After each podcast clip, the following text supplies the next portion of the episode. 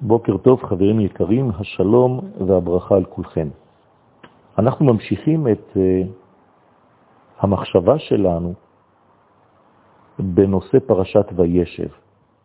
התחלנו להסביר את תפקידו של יוסף הצדיק כבונה עולם גשמי קשר, מבלי לשכוח את המוסר האלוהי שבו.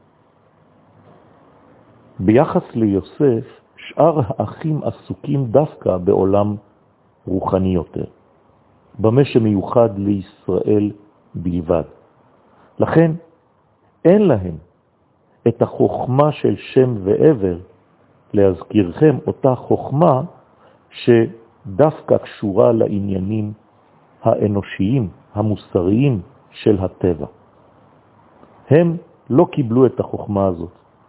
רק יוסף קיבל זאת מאביו יעקב שלמד אצל שם ועבר.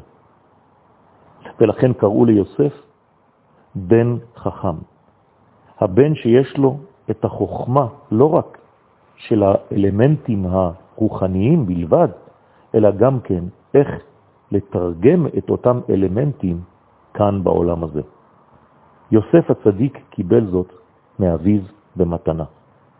ובאמת, הכישרונות של יוסף מתממשים בפועל. כל מה שהוא עושה יוצא מוצלח. אפילו בביתו של פוטיפר, אפשר לדמיין שזה בית מלא טומאה. שם נאמר, וירא אדוניו כי י' כו' השם, איתו. פשוט רואים את שם השם על יוסף הצדיק. עד כדי כך ש...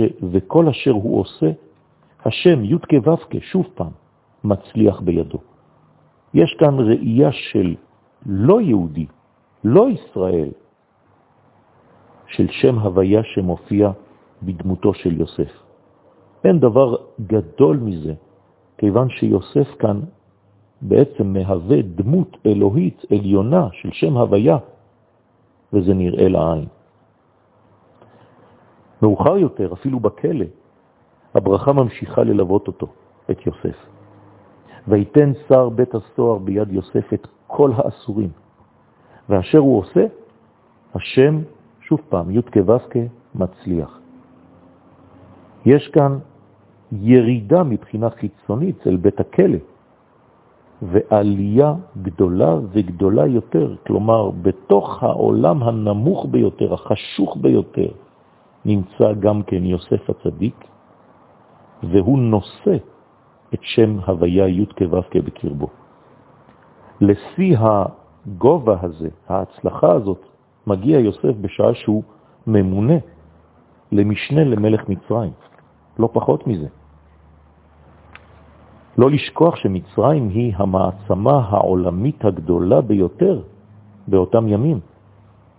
ופרעו, מלך מצרים, פשוט משתומם, משתהה, אל מול יכולותיו של יוסף הצדיק. הוא אומר לו, אין נבון וחכם כמוך.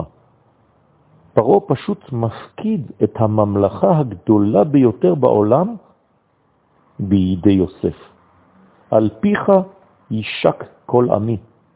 יוסף הוא המולך דה פקטו. על כל מצרים, כלומר על העולם כולו. נמשיך בעזרת השם בפיתוח הרעיון הזה בשיעורים הבאים. יום מבורך לכולכם.